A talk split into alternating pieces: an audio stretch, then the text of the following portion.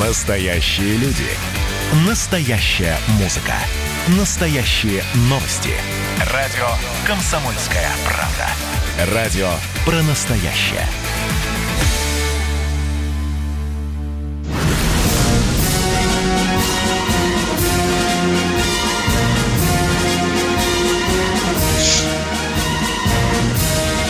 Радио «Комсомольская правда» военное ревю полковника Баранца.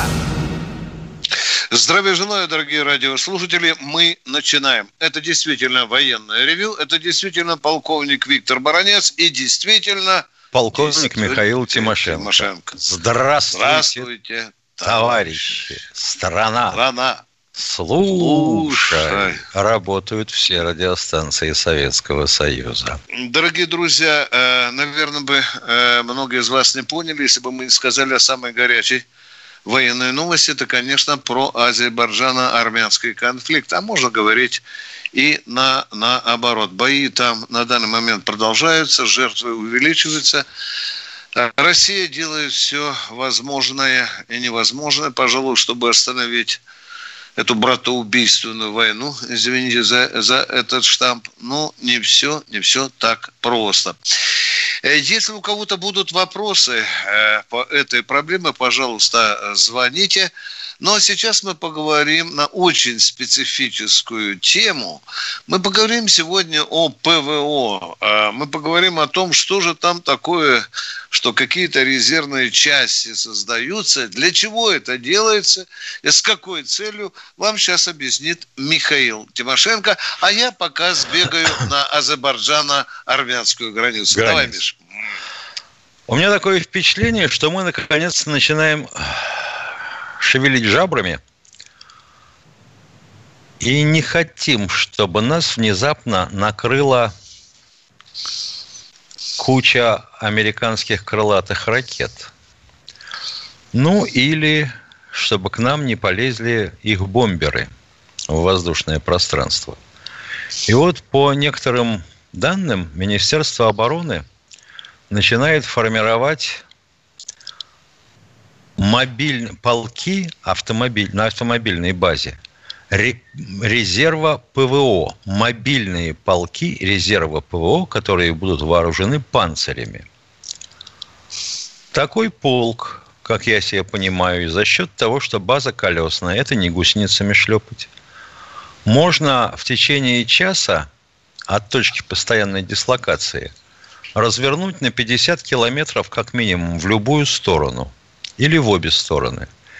А у нас ведь система ПВО объектовая, то есть прикрыть то направление, которое сейчас не прикрывается, допустим, комплексами С-400 и С-300.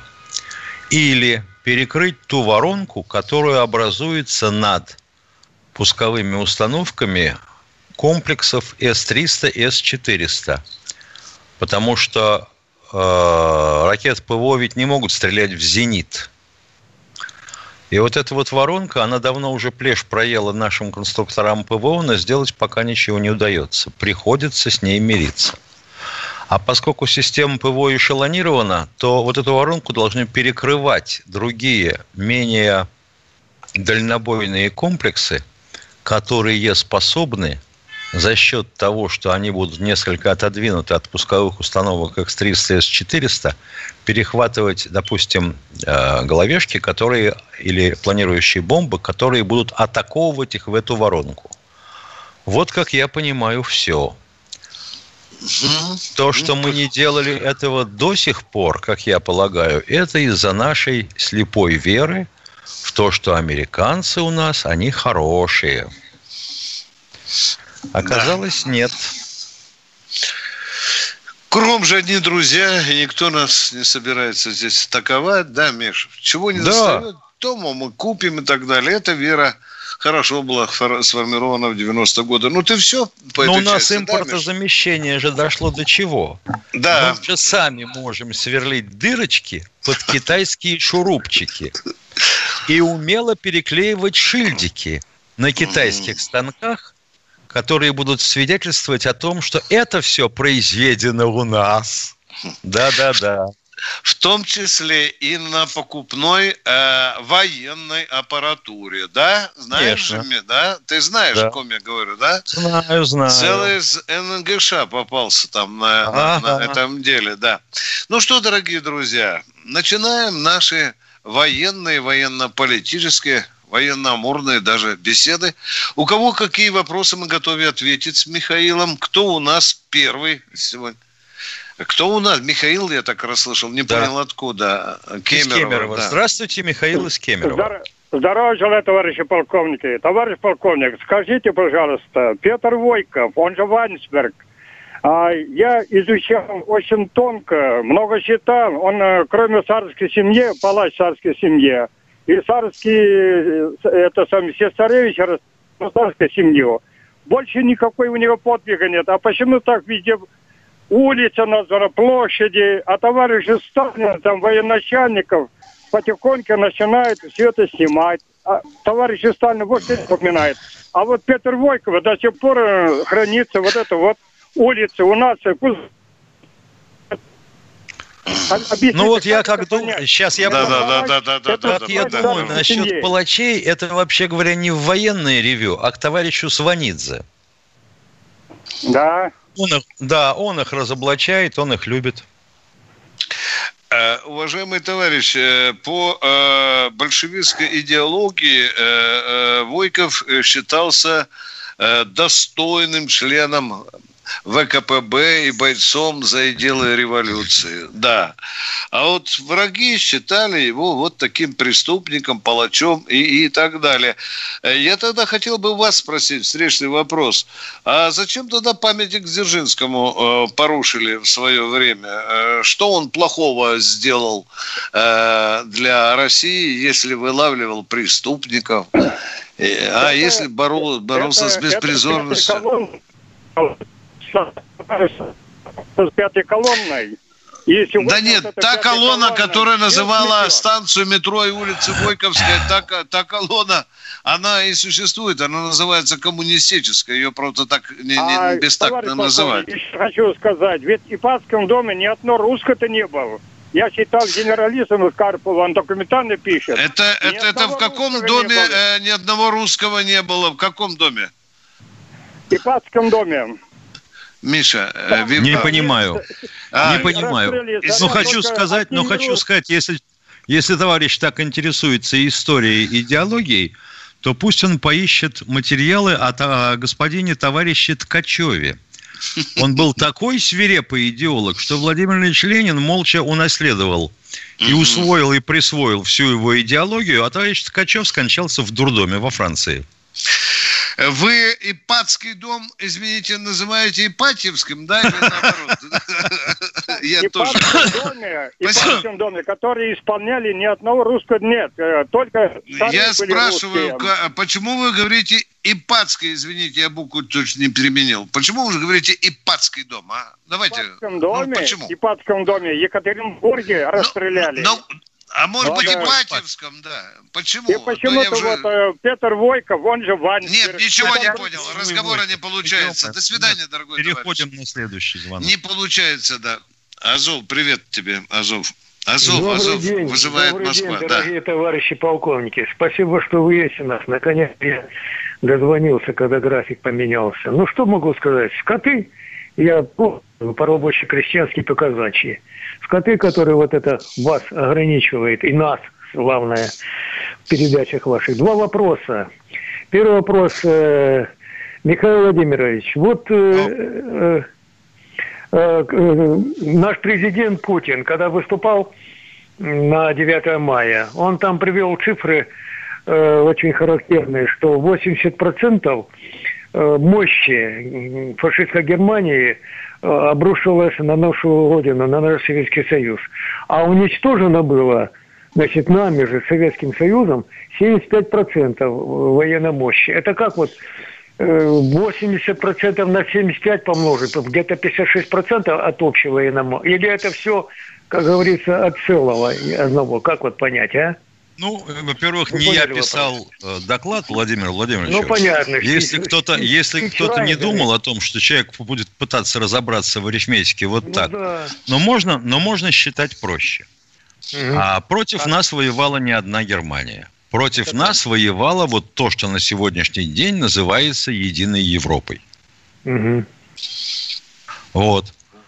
На Восточном фронте, да, около 80% боевых частей. Но, в, но э, во время войны, естественно, количество боевых частей у противника сокращалось. Единственное, вот в чем у нас продолжают припираться до сих пор, когда говорят, что мы у них всю авиацию повыбивали. Черта лысого. У них в основном-то истребительная авиация была брошена на Западный фронт для того, чтобы бороться с бомбардировками англо-американской авиации, стратегической. Вот там они понесли более тяжелые потери, чем у нас. 30 э, секунд. Может, успеет человек задать вопрос, уважаемый Можно? Э, Второй оператор? вопрос. Да. Второй вопрос. Значит, э, где-то вот эта шумиха была месяц-полтора назад, что наш уважаемый президент, даже Конгрессе у америкосов, что он лично там участвовал в убийстве вот этих американских военнослужащих. Которые... Это каким какой президент каким участвовал в убийстве? Каким, а?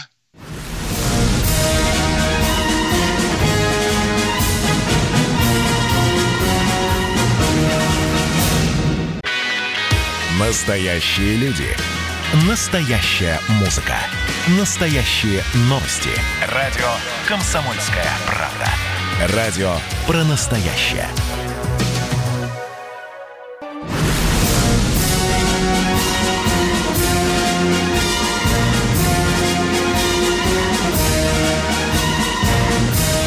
На радио «Комсомольская правда» военное ревю полковника Баранца. На ваш вопрос отвечает и Михаил Тимошенко. У нас Азов, по-моему, остался да, на Александр из Азова. Александр, здравствуйте. Вы хотели да, у нас да. что-то спросить? Да, я хотел Алло. вопрос кратенько.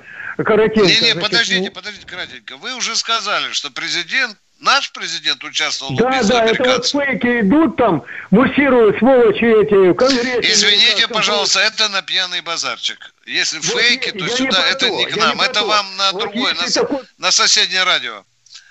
Зачем вы распространяете грязь, если сами говорите, что это фейки? Ну, не на это радио надо звонить. Есть BBC, оно очень хорошо принимает. До свидания, Азов. Поехали дальше. Миша, Здравствуйте, Михаил из да. Питера. Да. да, здравствуйте, Михаил. Да, добрый день. Спасибо вам большое да. всего за передачу. Конечно, не совсем я, что вы говорите, согласен, но тем не менее, благодарю, спасибо. Вот. А у меня, позвольте, маленькая реплика. Хотел бы узнать ваше мнение. И один вопрос. Вам не кажется, что сила и мощь державы, которую вы неоднократно декларируете, не определяется количеством ракет, танков, самолетов, ядерного оружия? А сила это детский державы, вопрос, извините, Михаил, хоть вы из Питера, это детский вопрос. Конечно, не определяется. Надо побеждать, я сейчас быстро, экономически, политически, на музыкальных, на спортивных площадках где мы... А кто, бы, на а кто бы спорил? И особенно да. на спортивных, нас... если вот такая вонючая да. склока с наркотиками, в, которых, в применении которых обвиняют всех наших спортсменов, но закрывают глаза на американских. Ну. Но вы хотели у нас что-то спросить да. все-таки, Михаил, а? Да, но так не бывает, знаете, что в армии мы сильны, а в другом мы... Вот, а вопрос я с удивлением услышал, правда или нет, что в войска теперь не призывают солдатов-срочников. Так это или нет? Да, да, да, да, да, да. Только я контрактники. Понял. Михаил, и все-таки хотелось бы вас услышать, а с чем же вы не согласны? В следующий раз с этого начинайте, хорошо?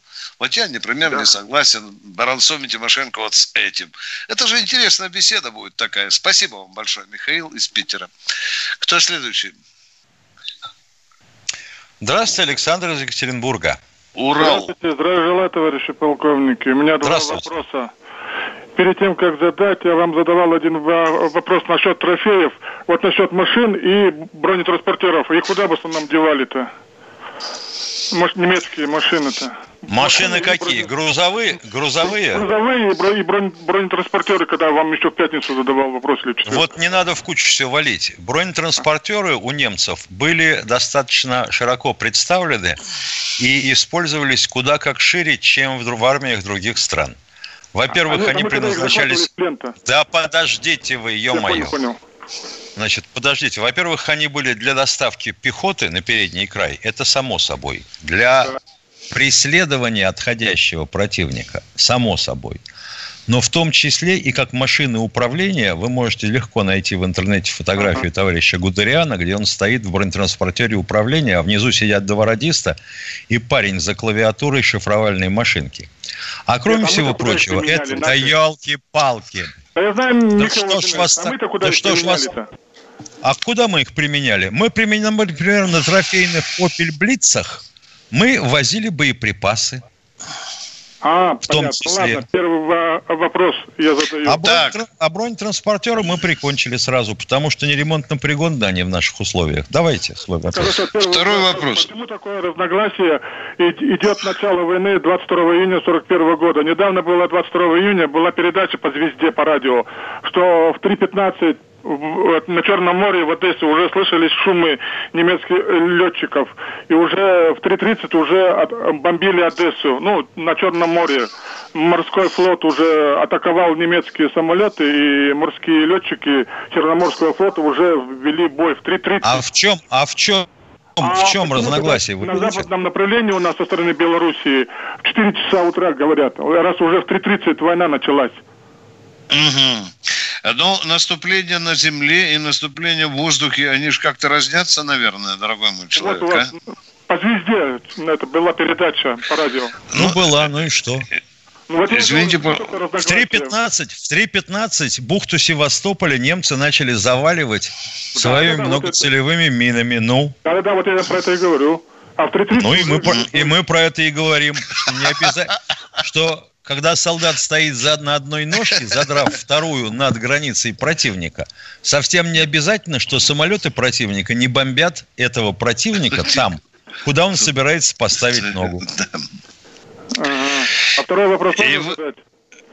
Да, по-моему, уже третий, пожалуйста, пожалуйста. А нет, я просто там был, это, ну, это, я, не, я не помню тот Понятно. вопрос. А второй Давайте, да. вопрос, а, почему у нас, когда это старая граница, когда мы отходили от старой границы, Укра... со стороны Украины была лучше подготовлена, чем со стороны Белорусского округа. Старая граница была хуже подготовлена, там были сняты вооружения, чем на запад, ну, со стороны Украины даже по фильмам. А потому что, а потому что вооружение со старой границы предполагали установить в долговременных огневых сооружениях на новой границе, сдвинувшейся на запад. Снять стали, а снять сняли, а Они успели поставить, постройку, да. закончить постройку сооружений и поставить да. не успели. Вот и все. Да. Ответ предельно ясный. Ну что, народ, какие еще вопросы? А кто? Краснодар, Краснодар. Здравствуй, Сари. Алло, э, Привет. товарищи полковники. Здравствуйте. Здравствуйте. Скажите, пожалуйста, у меня вот маленькая реплика и два таких маленьких вопроса.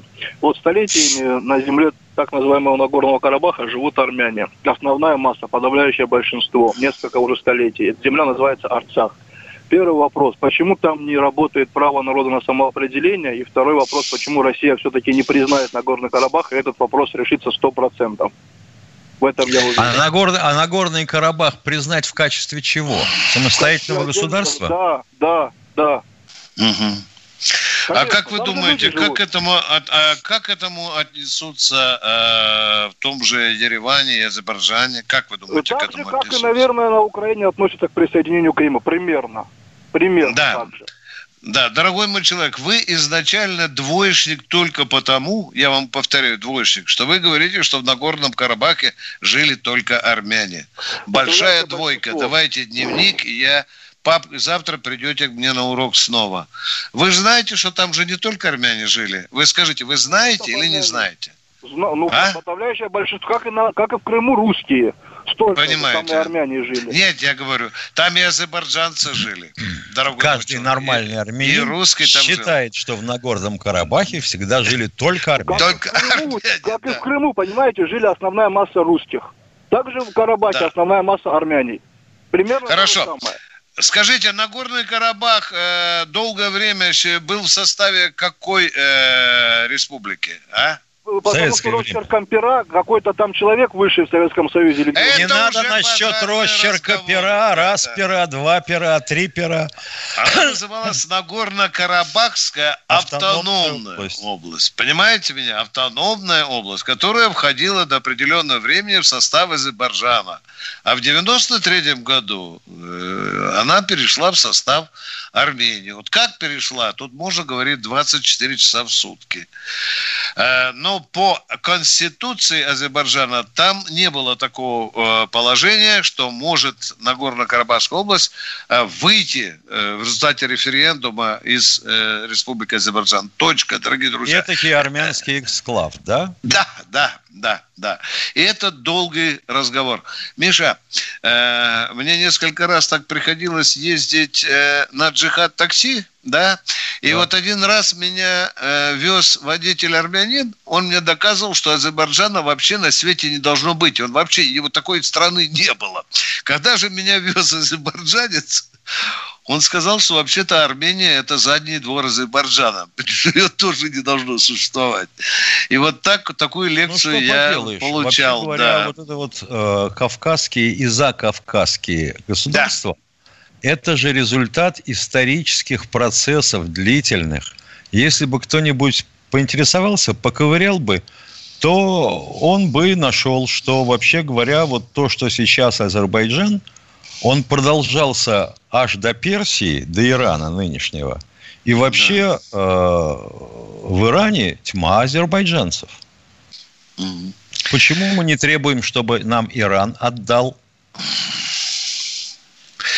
Да, когда я сказал, что может так случиться, что наша 201-я база в Азербайджане, в Армении э, может подключиться в эти, включиться в эти события. Теоретически я сказал. Я уже сразу э, стал врагом азербайджанского народа. Ну Конечно. Ну ладно, это дальнейшие разговоры.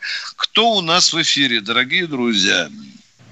Юрий из Волгограда. Здравствуйте. Давненько мы не слышали. Здравствуйте, Юрий. Здравия желаю, товарищи офицеры. Э, в 43 году во время войны нами был эвакуирован на нашу территорию Иосиф Брос Тита. Это факт. Э, я недавно прочитал, тут статья попалась э, в руки. Собственно, не об этом факте, а о летчике, который это выполнил. Сергей Щиров, майор, герой Советского Союза, с фронта его отозвали в Москву, поставили такую задачу. Эту невыполнимую без преувеличения задачу он выполнил. Судьба его потом трагически сложилась. Но вот в чем вопрос. Я понимаю, что с нашей территории в 43 году он в Югославию долететь никак бы не смог. Там написано было, что взлетел он с советской авиабазы на итальянском берегу Адриатики. У нас что, в Италии во время войны авиабаза была своя? А как она там получилась? Как ее э, в секрете сохранили? Как ее вообще... А до туда, до туда союзники дошли. В 43 году уже в Италию союзники дошли? По-моему, высадка была позже. Нет, в 40... Э, нет, нет, нет, нет.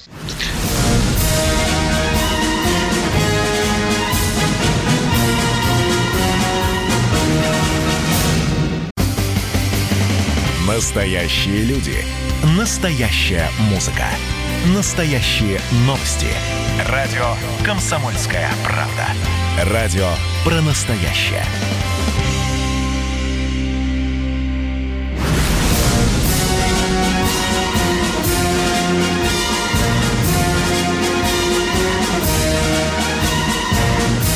На радио «Комсомольская правда» Военное ревю полковника Баранца. Продолжаем нашу передачу. Я бы хотел э, ответить Юрию из Волгограда, что вообще-то союзники высадились на Сицилии, а это часть Италии, и летали потом из, из Катани и Трауни, еще, э, мне изменяет память, в июле 43 -го года. Чуть позднее, через 6 недель, началась высадка на континентальную часть страны. Ну, с 43 года американцы, британцы и канадцы на итальянской территории. В чем вопрос? Юрий, я надеюсь, что вы удовлетворены ответом. Э, едем дальше. Кто у нас следующий? Щелкова. Здравствуйте, Свой... Николай Щелкова. Свой человек из Щелково. Да, здравствуйте. Два вопроса, чуть больше минуты. Давно, не бывая на Лубянской площади, с удивлением увидел в ее центре, где были красивая, была красивая круглая клумба с памятником Железному Феликсу, какую-то ландшафтную несуразицу с кривыми дорожками. И сразу почему-то вспомнил ваши передачи, Виктор Николаевич рассказами ветеранов спецслужб об этом человеке. А сейчас с удовольствием перечитываю книгу Юли... Юлиана Семенова «Горение» о выдающемся деятеле страны. Вопрос первый, товарищ полковник. Как вы считаете, может не уподобляться нынешним антирасистам и борцам с памятниками в США и Европе, как и нашим вандалам и переписывателям истории 90-х, и вернуть площади первозданный вид? По примеру э, радующий глаз, э, воскресший из пепла ВДНХ с рабочим и колхозницами. Ведь, ведь и у президента... Николай, Николай, Николай, отвечаю да. сразу на вопрос. Э, когда я э, много раз задавал выдающимся правителями страны и Москвы этот вопрос, мне все равно говорили, Виктор Николаевич, у нас в Москве без того напряженная остановка. Начнутся митинги. Одни скажут, снимайте, другие ставьте. Вы что, хотите новой гражданской войны? Да подождите. Придет время, может быть, вернем Дзержинского. Вот такое, такая позиция. Это так же точно, как и с Мавзолеем, задрапированным этой картонкой. Да? Вот именно вот. вот эта логика, дорогой Николай. А так, вообще говоря, это удивительно, потому что с архитектурной точки зрения памятник Железному Феликсу был, ну вот, самое то. Самое то. Если смотреть особенно снизу вверх на площадь Дзержинского, ныне э, Лубянку, да, или из зданий, э, которые прилегают и окаймляют ее по краю вверху. А вообще исторически там был фонтан. Чего мы хотим? Чтобы извозчики потом туда подъехали, да? И заправляли своих лошадок водой?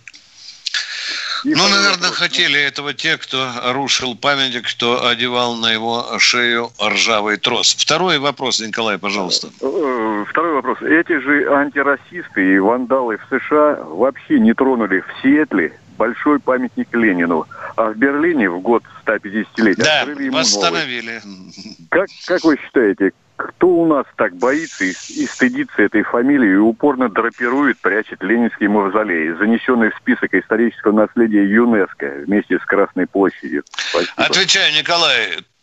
Я считаю, что боятся те, кто остерегается, что капитализм э, под напором народа, симпатизирующего левым идеям, Э, под напором народа вернется к социалистическим идеям. Потому все советское, социалистическое надо гнобить, заливать дерьмом, говорить, что это туфта, что все это не так и так далее. Потому мы и видим, что власть соскребает из памяти народа все, что касается Великого Советского Союза. Точка. Едем Чего дальше. торопится, не очень понятно, потому что Наполеона никто ниоткуда во Франции не соскребает. Да.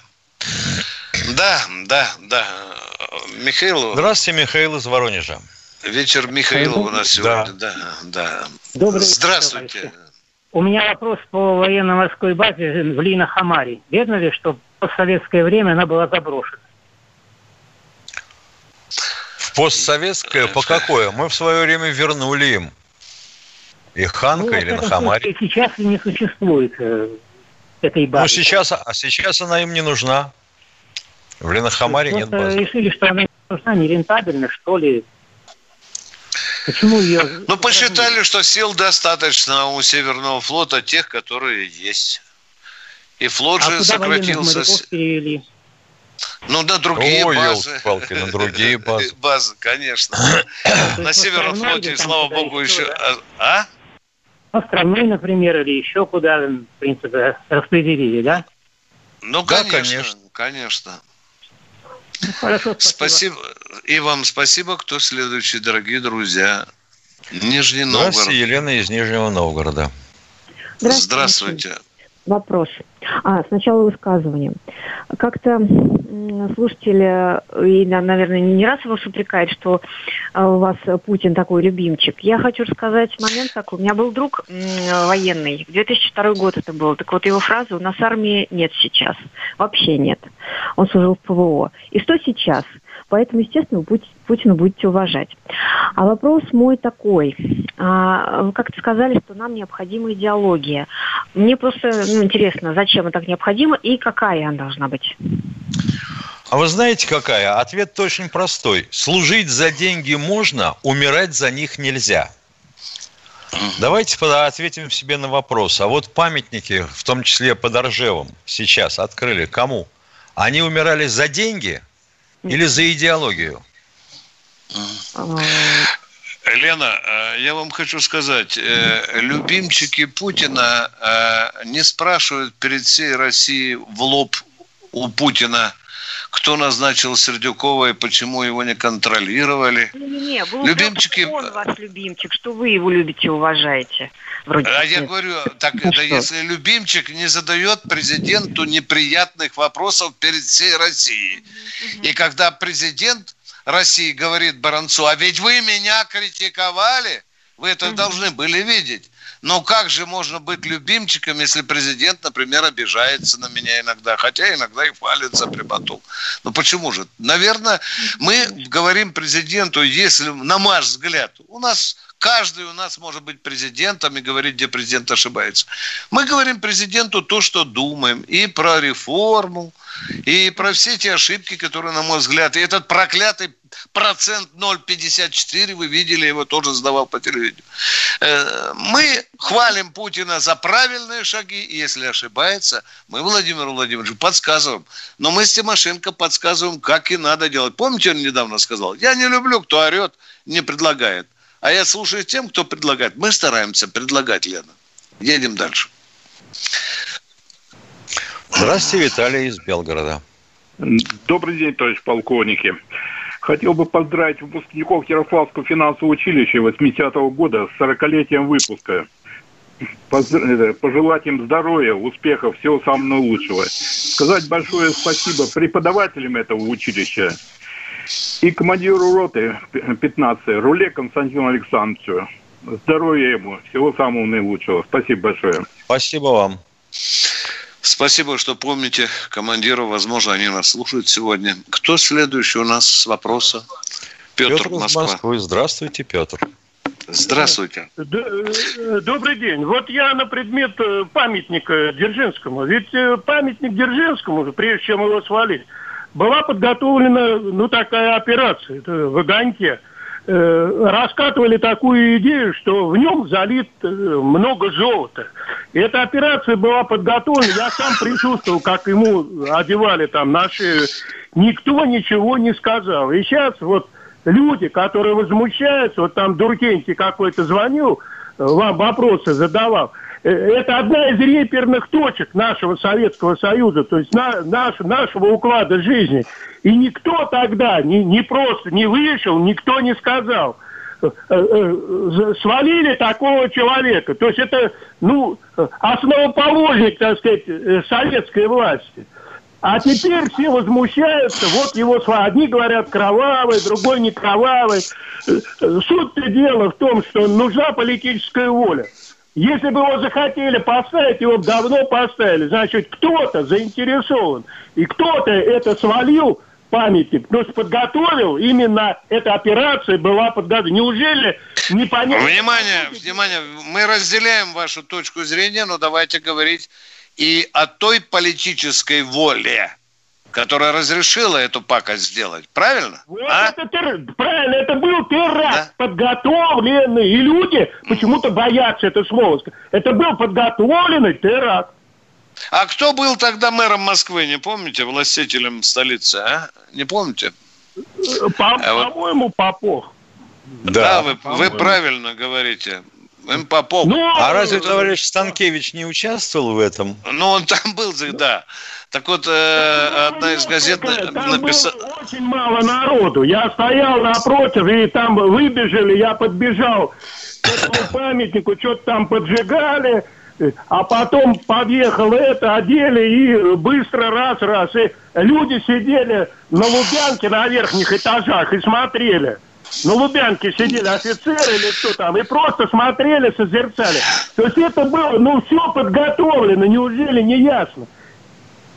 Ясно, ясно, дорогой мой человек, ясно. Ну, Если бы Дзержинский был вещи залит э, э, золотом, то бы памятник до сих пор не стоял бы в Эрмитаже, в Бурьянах, и на нем бы не было написано «Прости нас, Феликс». Да. Что, дорогие друзья, уходим на коротенький перерыв. Готовьте свои вопросы. Перерыв будет очень коротким. И мы приступим с Михаилом Тимошенко к ответам на четвертую часть вашего пакета. Поехали. Настоящие люди. Настоящая музыка. Настоящие новости. Радио «Комсомольская правда». Радио про настоящее.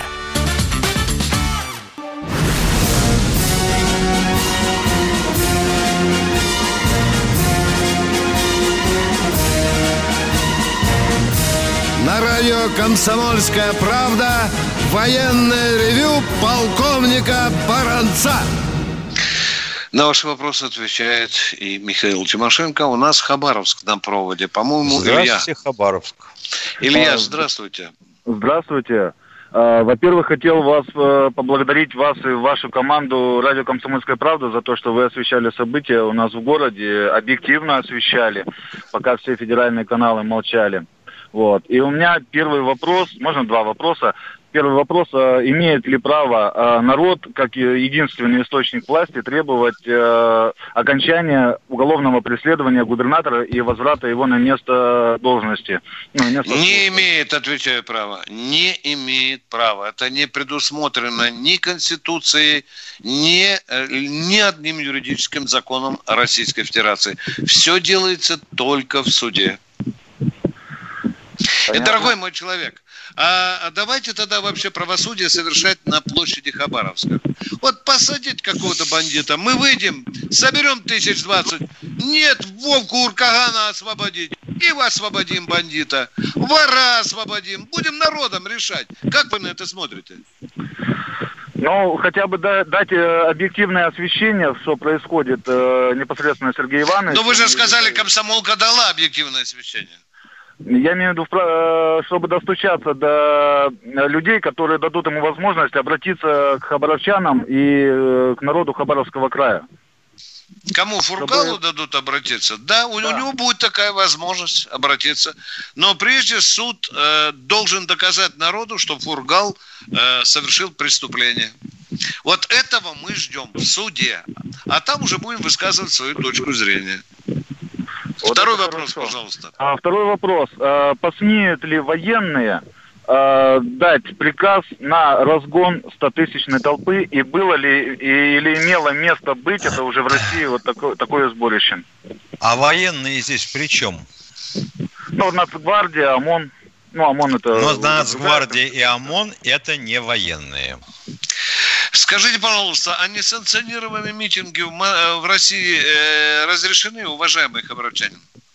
А, конечно, нет, но терпение кончается. И Это уже, уже эмоции, то, дорогой что... мой человек. А закон Какое закон. такое терпение? Чем Здесь я согласен, терпение эмоции, чего? Да. Терпение чего вы больше не хотите э, поддерживать?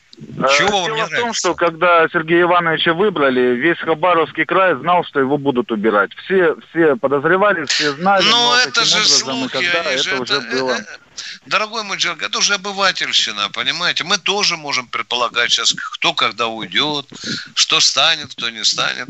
Это же эмоции, понимаете? Это так называемое общественное мнение. Но все должно делаться в рамках закона. Вот давайте дождемся, что конкретно ему предъявить и насколько это убедительно будет. Так же тоже, как с Иваном Сафроновым. Никто не знает всей суммы обвинений, но зато ОР стоит всероссийский. Да небес. Ну, да. Дорогие друзья, ну мы так далеко пойдем. Будем, говорю, на базарах, на улицах, на площадях будем решать, кого судить, а кого нет. Едем дальше. Кто у нас в эфире? Здравствуйте, Минводы? Григорий из Минвод. Алло, здравствуйте, здравствуйте, уважаемые Добрый полковники. День. Я вот насчет вопроса. У меня отец участник войны, 89-я гвардейская Таманская дивизия Керчь. Инвалидом второй группы был. Ну, документы собирали на улучшение жилищных условий. Квартиру, чтобы получить, ну, отказали, не дали. Потом... Когда вы начали, извините, пожалуйста, когда вы начали собирать документы на квартиру? Последний раз мать, как вдова инвалида войны, я на нее собирал 6 лет назад уже. Мы на, про отца вашего вдову. говорим, про участника войны. Когда про вы отца... начали собирать? Про отца до девятого года. В девятом году он умер, к сожалению. Вот вы за годик, за два до смерти отца и начали собирать документы на право его на жилье. Я правильно понимаю или неправильно понимаю? Лично я собирал на, как на вдову инвалида войны на мать. Ага, понятно. А в чем же тогда вопрос, мы не поймем? То ли о матери, ну, то ли об отце. В чем вопрос? 30 квадратных метров дом, удобство во дворе, сказали, сказали не положено. Почему? Потому что если бы у вас был бы прописан человек 7-8, вам бы дали бы. А как пропишешь 7-8 человек – если их двое было прописано. И никто не смотрел. Написали письмо президенту. А чей это дом был? Чей это? Ваш личный дом был, да? И есть, Нет, да? отца с матерью. Отца с матерью. Отца с матерью. Да. И комиссия признала, что у всех есть удобства для нормального проживания, да? Не было Миш, ну что ты посоветуешь человеку? Даже Видишь? не знаю. Да, даже не знаю, что можно посоветовать. Я думаю, что таких ветеранов Великой Отечественной войны у нас э, были, наверное, сотни тысяч. Сейчас у нас их там, по-моему, осталось уже очень немного. Да. Э, но, тем не менее, право на улучшение жилищных условий, а тем более, если он действующая армия, конечно, этот человек имел. А вот как власть э, отнеслась к этому, это пусть будет на ее совести. Ну что, Миша, будем До вторника. с народом. На вторника, До вторника. Да? 16.03. Баронец Тимошенко. Буду ждать ваших звонков. Как всегда, это будет военное ревю. И надеюсь на такой же честный, откровенный разговор, как и сегодня. Надеюсь на конкретные вопросы мы тоже будем отвечать, а вы их нам будете задавать. 8 800 200 ровно 9702 в 16.03 каждый вторник и четверг. Баранец Тимошенко, звоните. Всего доброго. Спасибо, Миша.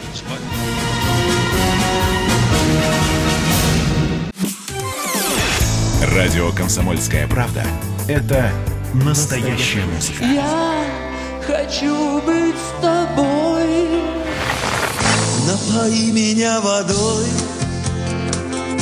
твоей любви.